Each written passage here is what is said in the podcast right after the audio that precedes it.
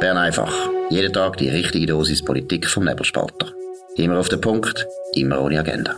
Der Podcast wird gesponsert von Swiss Life, ihrer Partnerin für ein selbstbestimmtes Leben.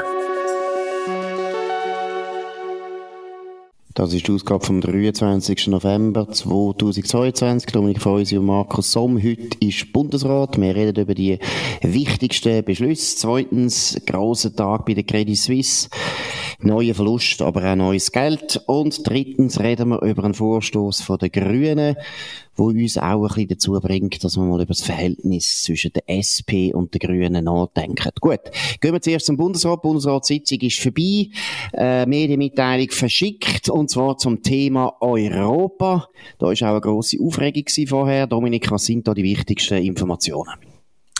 Ja, es ist gar nicht wahnsinnig viel passiert. Der Bundesrat hat, ich weiß nicht mehr zum wievielten Mal, eine Aussprache geführt zum Stand von der Beziehungen zwischen der Schweiz und der Europäischen Union. Er hat darüber geredet. Es hat vorher ein Papier gegeben, wo viele Optionen drauf sind. Äh, immer, sie sind immer, wenn jeder so etwas macht, ist selbstverständlich immer auch irgendwie die völlige Unterordnung ähm, äh, eine Möglichkeit. Das hat gewisse Leute in völlige Ekstase versetzt. Äh, auch Brüssel hat Druck gemacht gemacht. Man hat das super, also eine kommunikative Rampe gebaut. Das hat heute Morgen haben CH Media, eines von den europhilsten Blätter, die es gibt in, in unserem Land, hat äh, gemeldet, ganz einen lustigen Artikel.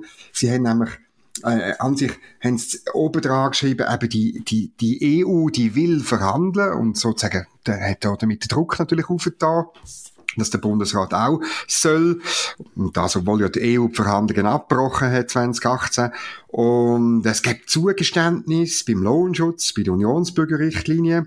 Die Details bleiben aber geheim und es gibt jetzt eine Geheimsitzung vom Bundesrat. Und, und weiter unten ist dann aber, lustigerweise ist dann weiter unten gestanden, ähm, Brüssel beharrt auf seinen Standpunkten, insbesondere bei der Streitbeilegung. Ähm, ja, und genau so ist es rausgekommen. Der Bundesrat hat also wieder mal darüber geredet und er hat festgestellt, dass man noch nicht viel weiter ist. Ähm, die EU hat offenbar gesagt, okay, die Paketlösung Lösung, das finden wir nicht so schlecht, aber bei allen inhaltlichen, oder das ist ein rein formelles Zugeständnis, bei, bei allen inhaltlichen Sachen gibt es kein einziges Zugeständnis, wo irgendwie schriftlich ähm, niedergeschrieben ist äh, und darum gibt es auch keinen Grund, Verhandlungen einzugehen. Wir würden gleich Fehler machen wie 2013, wo wir einen weiten Bogen um die grossen Fragen wie Streitbeilegung, wie Nachvollzug und so weiter gemacht hat und dann äh, ähm, halt eingerasselt ist, weil dann Verhandlungen nichts bringen. Genau. Gut, jetzt müssen wir mal ein bisschen, eben, also man kann sagen, eine Maus hat, ein, der Berg hat eine Maus geboren, ist nichts passiert. Das haben wir jetzt schon ein paar Mal gesagt. Wir müssen vielleicht wieder mal auf Mechanik eingehen wo da läuft. Es gibt äh, ganz starke Kräfte nach wie vor. Das ist zwar eine verschwindend kleine Minderheit, aber es ist eine radikale äh, Minderheit. Das sind Leute, die ums Verrecken das Rahmenabkommen wieder wollen zum Thema machen, wo wieder meinen, man könnte praktisch mit dem gleichen Rahmenabkommen, mit ein paar kosmetischen äh, Berichtigungen, könnte man da nochmal einig, äh, einig werden mit der EU und dann am Schluss, und da geht es ja eigentlich immer, Gewerkschaften gleich noch drauf einfuchsen, damit man dann mehr Mehrheit könnte haben für das Rahmenabkommen. Das sind Leute, die zum Beispiel in Organisationen sind wie Operation Libero, Voraus, Zürich Zeitung hat so ein paar Journalisten, die ganz stark auf dieser Linie sind, die weiss nicht, warum dass die äh, das so stark verfolgen, aber schon gleich, also der Name Tobias Gaffaffer kommt mir jetzt da gar nicht in den Sinn, wir können andere Euro-Turbos für die Zürich Zeitung nennen, aber es gibt auch unter den anderen Medien überall Journalisten, die sehr, sehr willig immer wieder die Hysterie von der Euro Euro-Turbos gern verbreitet, gern aufnehmen, immer wieder so sagen, ja, jetzt werden wir verhandeln, jetzt ist wahnsinnig, ja, reisen, ist ganz brutal, wir sind, wir können das dort ja dann zumachen, jetzt ist fertig, wir sind kurz vor der Verarmung, die ganze Hysterie und immer die Panik machen, mache ich, das kennen wir ja schon von England und vom Brexit, in der Schweiz haben wir es jetzt schon seit 30 Jahren, es ist immer die gleiche Mechanik, es läuft immer so, dass sie dann zu den Medien gehen, die Medien bauen dann wieder ein riesen Theater auf, es läuft läuft gar nichts in Brüssel, es läuft auch nichts im EDA, es läuft nur etwas bei der Operation Libero oder bei Voraus oder bei sonst irgendwelchen solchen komischen, sehr europhilen Organisationen, teilweise auch noch äh, bei den Parteien, da ist vor allem GLP wichtig und teilweise eben Leute von der SP, Jon Pult zum Beispiel kommt man da in Sinn, Erik Nussbaumer und so weiter. Aber, und jetzt einfach, das ist das Ziel. Es geht darum, dass man einfach nicht kann akzeptieren und nicht soll akzeptieren, und vor allem der Bundesrat nicht soll akzeptieren, dass die Verhandlungen tot, tot, tot sind, weil wir kommen nicht weiter. Beide Seiten wissen das.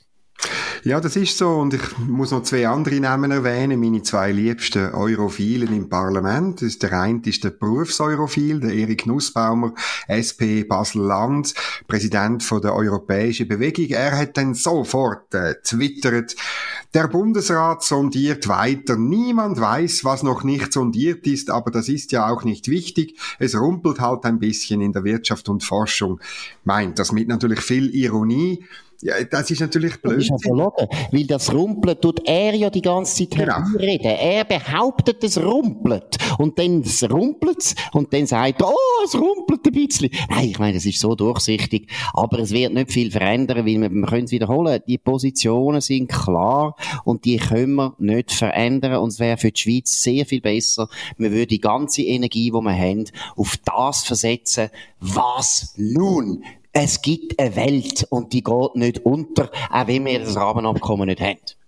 Und dann werde ich noch die zweite, meine zweitliebste Europhile. Kannst du dreimal raten, wer das ist? Du kennst sie auch. Die heisst Christa und nachher Markwalder. Oh nein, die habe ich nicht einmal ah. gedacht. Jetzt bist du mal falsch. Nein, Gut, die Elisabeth Schneider, Schneider. Die auch gern, die steht ganz nah bei der Pharma. Die Pharma ist eine von der, äh, ja, europhilsten Branchen überhaupt. Weiss nicht warum. Hat ein bisschen zu tun mit dem Standort Basel vielleicht. Hat damit zu tun, dass Forschung für sie wichtig ist und sie sehen, dass Horizon ein Problem könnte sein. Für sie ist auch Personenfreizügigkeit wichtig. Da können wir mal ein anderes Mal länger darüber reden. Aber der Punkt ist, auch Schneider Schneider macht immer das gleiche Spiel. Es wird immer so da, als würde da überhaupt noch verhandelt werden, als könnte man noch darüber verhandeln, als gäbe es wieder neue Hoffnung. Und es geht natürlich eben ins Perpetuum mobile von den Europhilen. Sie wissen ganz genau, sobald wir nicht mehr ständig in Brüssel gehen, ein bisschen schwätzen mit denen, sehen die Leute langsam ein. Erstens, wir kommen nicht weiter. Und zweitens, man könnte auch gut leben ohne das. Das ist der Punkt. Ich muss dir aber wirklich noch ihren Tweet vorlesen, was sie geschrieben hat auf Meldung vom Bundesrat. Statt die Segel zu setzen, zieht sich der Bundesrat weiter ins Redui zurück. Dabei wäre der Wind so günstig wie nie. Enttäuschender Entscheid. Und das angesichts von Brüssel beharrt auf seinem Standpunkt. Also das ist ja, das ist wahnsinnig. Da muss man der lieben Elisabeth sagen, Metaphern sind Glückssache. Die Schweiz hat eben kein Meer. Wir können kein Segel setzen. Wir können auch Basel nicht. Basel hat nur einen verdammten Rhein und dort gibt es so kleine Schiffli, die hin und her tuckern. Wir können kein Segel setzen. Wir können nicht über den Ozean gehen, sondern sie hat recht. Wir haben das Redui, das ist in den Bergen und bis zum Meer ist hure weit. Holland liegt am Meer. Elisabeth, leider die Metapher nicht so glücklich gewählt. Ja, und eben, es stimmt halt einfach gar nicht, oder? Es ist kein Rückzug aus Redwin, sondern es ist eine Verfolgung von der Schweizer Interessen, oder? Ich meine, man, man hat wirklich nicht über alles schon sondiert. Über die Streitschlichtung gibt's nichts, äh, wo die EU der Schweiz entgegenkommt. Beim Nachvollzug gibt's nichts, wo sie uns entgegenkommt. Bei den Ausnahmen, die wir brauchen, bei der Unionsbürgerrichtlinie, bei der Personenfreizügigkeit, beim Lohnschutz, wie sie die Partei von der Elisabeth Schneider-Schneider fordert, gibt's kein, nichts nichts, kein Zugeständnis. Also ja, da muss ich sagen, enttäuschender Tweet. Ja, ja, und vor allem muss man einmal einfach deutlich sagen, wir sind zufrieden mit der Bilateralen, wir haben alles. Und wenn Sie bei der Bilateralen wollen eine Veränderung und etwas anderes wollen haben, dann müssen Sie uns irgendein Gützli geben. Und Sie geben uns nichts, gar nichts, sondern Sie tun widerrechtlich Horizon, wo überhaupt nichts zu tun hat mit den bilateralen Verträgen. Das ist ein absoluter Vertragsbruch, im Prinzip normalerweise unter, unter Privaten. Wenn das passieren würde könnte man vor Gericht gehen und die einklagen. Es ist ein, ein unglaublich freches, unverschämtes, widerrechtliches Verhalten von der EU, das Horizon, da hätten sie nie dürfen unterbrechen. Das ist das eine. Und das andere ist mit dem Stromabkommen, probieren sie uns auch zu erpressen, was bei ihnen auch wieder selbstzerstörerisch ist, weil letztlich hat äh, Europa selber ein Problem mit der Energiekrise. Sie hätten ein grosses Interesse, mit uns dort zusammenzuarbeiten. Auch das tun sie jetzt so hinstellen, als wären wir dort Bittsteller. Nein, wir sind nicht Bittsteller. Es ist nicht so. Und Elisabeth kann noch lange ihre Segel setzen und rudern und mit dem Motorbötli fahren. Sie kommt nicht für sie und sie sollen mal aufhören, die ganze Zeit den Leuten die Hysterie einjagen, dass die Leute immer das Gefühl haben, wir sind kurz vor dem Untergang und nachher eben schreiben sie irgendwelche Tweets und der Bundesrat ist immer so schlecht. Leider, wir wissen das auch, gell, Dominik? Ich meine, gewisse Bundesräte lassen sich dann beeindrucken und machen dann fast wieder in die Hose und haben Angst, aber das ist ein anderes Thema. Gut, gehen wir zu der Credit Suisse. Das ist ein großer Tag für Credit Suisse, Kapitalerhöhung und ein weiterer großer Verlust. Was sind da die wichtigen Einzelheiten, Dominik? Ja, also sie erwartet im vierten Quartal einen Verlust von bis zu 1,5 Milliarden Franken Vorsteuern. Das ist weniger als auch schon, aber es ist immer noch sehr viel Geld. Was mehr hat aufhorchen lassen, ist der Abfluss ähm, an Gelder. Ich habe jetzt die Zahl gerade nicht mehr im Kopf, aber es handelt sich wirklich um, um einen massiven Abfluss von verwalteten Geldern bei der Credit Suisse und das macht mir jetzt irgendwie mehr Angst. Genau, das ist erstens, also das ist glaube ich etwa zwei Milliarden, wo da jeden Tag abfließen. Die Kunden haben leider, ja, Zuversicht ein bisschen verloren. Man traut der Bank nicht mehr. Von dem her ist es absolut nötig dass die Saudis jetzt einsteigen. Das ist nicht unbestritten. Auch ich finde, hm, ist nicht so das Geile vom Ei. Man hätte gerne andere Aktionäre. Der Arthur Ruttishauser, Chefredakteur von der Sonntagszeitung und von der Tamedia Redaktion, schreibt einen Kommentar jetzt, sagen Schand für die Schweiz. Jetzt, wenn man den Kommentar li liest, finde ich, ein paar Sachen stimmt. Da sehe ich auch. Also, erstens eben, Schande ist natürlich, dass man überhaupt die Banken so kaputt gemacht hat, dass da ein Manager nach dem anderen gekommen ist und äh, nichts Besseres zu tun hat, als die Bank zu ruinieren. Das ist eine Schande. Aber der Arthur geht weiter und da muss ich sagen, finde ich höchst problematisch, verstehe ich gar nicht. Im Prinzip sagt er, ja, die FINMA hätte besser müssen schauen.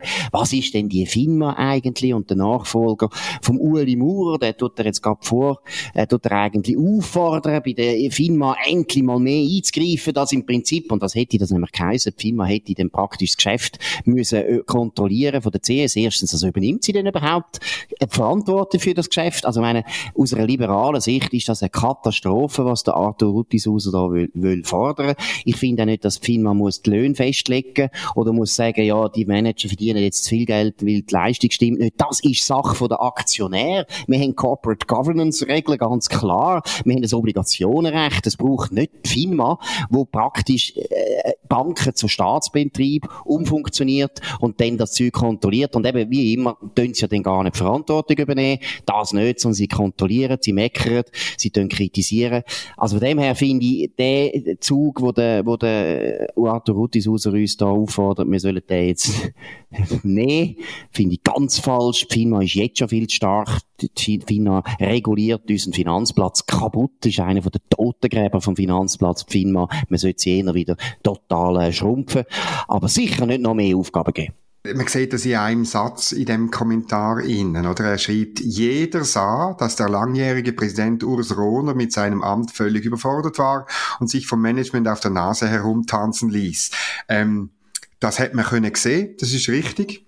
Aber die Aktionäre haben es offenbar nicht so gesehen. Und ja, wenn, wenn jetzt da die FINMA würde einspringen, dann gehen wir wirklich über in einen, in einen staatlich äh, kontrollierten und kommandierten äh, überhaupt nicht mehr Kapitalismus, wo eigentlich dann auch alles gerettet wird. Ich meine, die Bank hat jetzt schon eine äh, faktische Staatsgarantie. Ähm, sie, sie hat die Probleme sich damit auch nicht, sind damit nicht kleiner geworden. Im Gegenteil, wenn du weißt, dass du gerettet wirst, dann gehst du mehr Risiken ein. Das ist eigentlich schon lange bekannt und darum ist der Vorschlag nicht besser als der Güsselkübel, wo er eigentlich reingehört.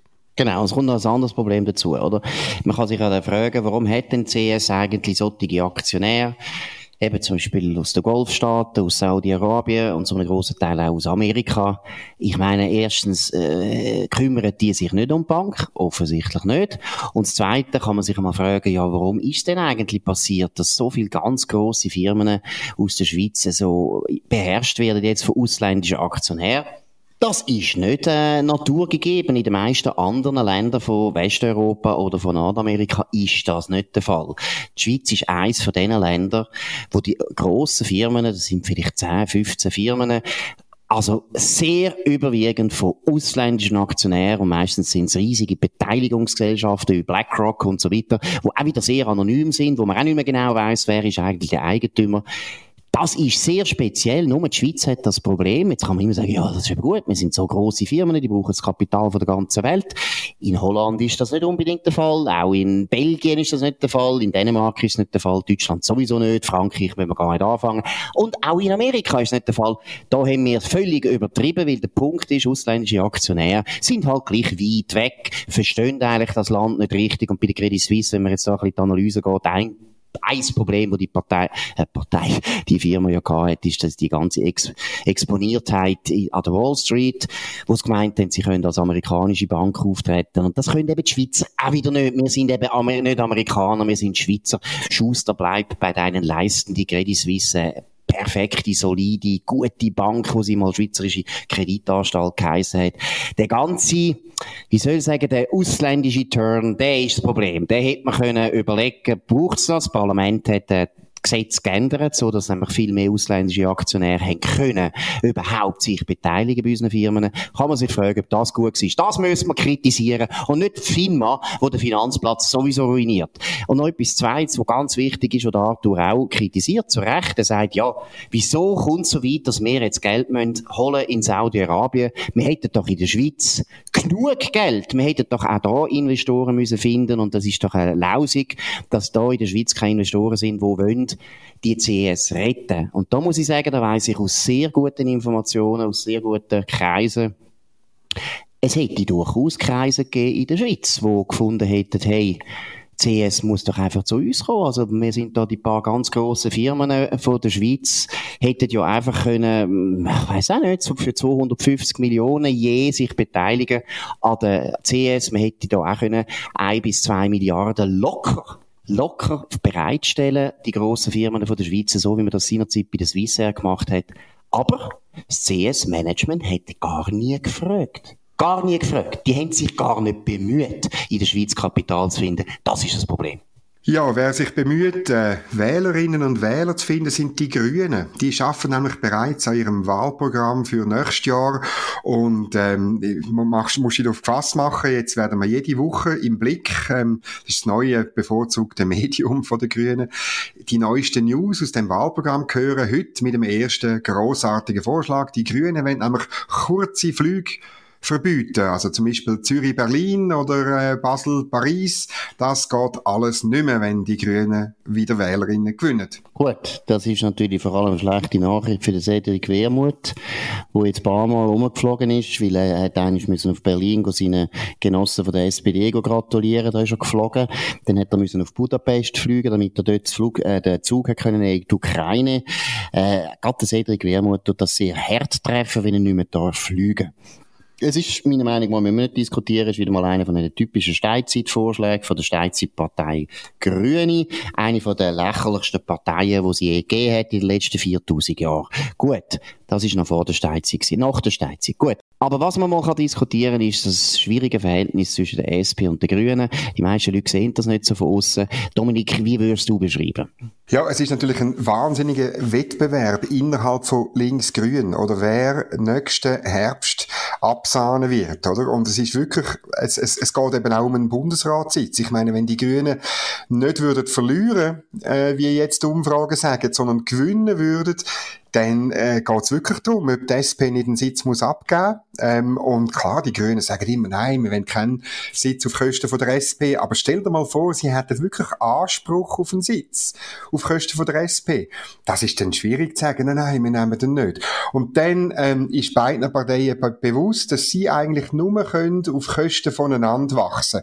Es gibt dazu auch eine Studie von der Silja Häusermann, Reto Mitteregger und noch ein paar anderen von der Uni Zürich, oder? Das Wählerpotenzial von der SP ist halt vor allem bei den Grünen, oder? Es ist halt, und zwar wirklich, wenn man fragt, wo kann, kann die SP wachsen, dann ist es ähm, zu drei Viertel auf Kosten von den Grünen.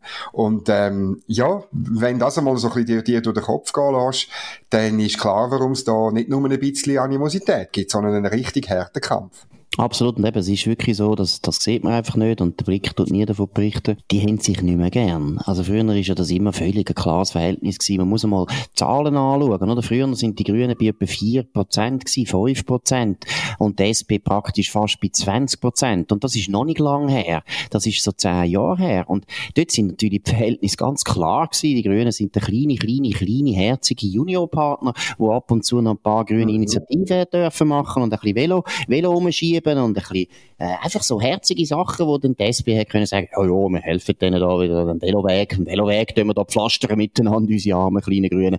Und jetzt sind die armen kleinen Grünen über 13 Prozent und wenn es ganz schlecht läuft, was ich aber nicht glaube, weil die Grünen werden eh noch verlieren, habe ich jetzt das Gefühl, aber wenn es ganz schlecht läuft, könnte es sein, dass ein SP und die Grünen mehr oder weniger eine gleiche Parteistärke haben. Und was auch brutal ist, oder, für die SP ist, dass GLP, das ist nämlich auch eines von diesen Geheimnissen, wo die Journalisten extra nie darüber schreiben. Die GLP wächst auch vor allem auf Kosten von der SP und nicht von der FDP. Das ist auch so eine absolute Legende, wo sich so, so gewisse Idioten in der FDP dann auch noch blenden und das Gefühl haben, GLP ist das grösste Problem, dabei ist auch das grösste Problem. Die SVP für die FDP, sie müssen dort schauen, dass sie rechts können wachsen und das könnten sie auch. Aber links geht's anders. Die GLP weiss ganz genau, wenn SP noch so weitermacht, eben zum Beispiel ein Josic, wo ein wichtiges Aushängeschild war von den sozialliberalen Kräften in der Partei, wenn die noch mehr demütigt und entmachtet werden, dann wird die GLP immer attraktiver und sie wächst auf Kosten von der SP. Also die SP ist wirklich in der Zange. Ja, das sieht so aus und das macht wirklich die Situation schwierig. Ich, ich habe das Gefühl, jetzt, wenn, wenn die Grünen wirklich so Vorschläge machen und es sei in einem interaktiven Prozess 1200 Vorschläge für die Agenda 2023 bis 2027 eingegangen, äh, seit der Balthasar Glättli im Blick. das wäre jetzt lustig, wir könnten die haben irgendwo. Falls jemand zulässt und die hat, bitte schicken an redaktion at nebelspalter.ch die 1200 Vorschläge. Das wäre ganz gut. Nein, und ich glaube eben, ähm, es wird ja dann nicht besser, wenn man anfängt mit äh, kurzen Flügen verbieten, oder? Sondern es wird nur extremer. Und ähm, ja, da sage ich nur, Habeatis Gaudium, machen weiter so.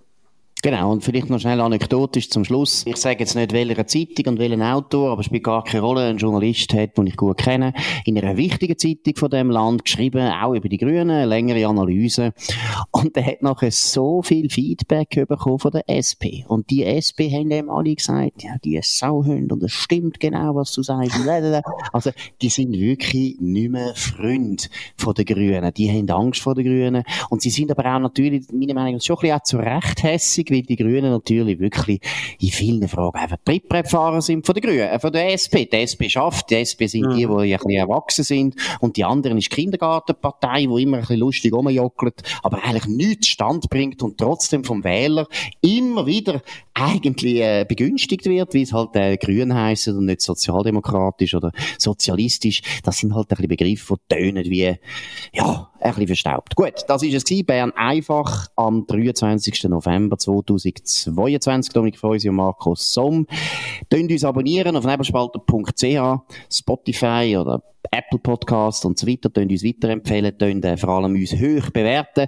Wir sind gut unterwegs, wir sind in guter Gesellschaft, wir haben schon über 160.000 Abonnenten, gewöhnen uns noch mehr Abonnenten, damit das Bern einfach zum absolut unverzichtbaren äh, Gefäß wird, wo man am Abend muss gehört haben. Es hat man gar keine Ahnung, was überhaupt passiert ist in der Schweiz. Das ist eigentlich meiner Meinung nach absolut der Fall. Gut, in dem Sinn wünschen wir euch allen einen guten Abend. Wir sehen uns und hören uns wieder morgen zur gleichen Zeit auf dem gleichen Kanal. Das war Bern einfach, immer auf den Punkt, immer ohne Agenda. Gesponsert von Swiss Life, ihrer Partnerin für ein selbstbestimmtes Leben.